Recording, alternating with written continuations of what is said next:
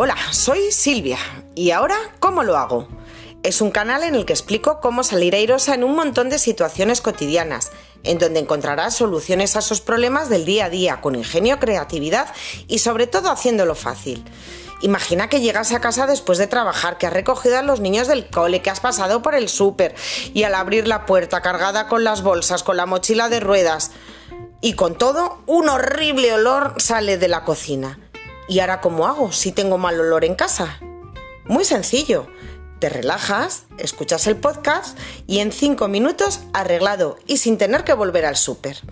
Así que si quieres que tu día a día sea más fácil, creativo y divertido, sígueme. Y si quieres aportar soluciones y que quieres que compartamos, escríbeme.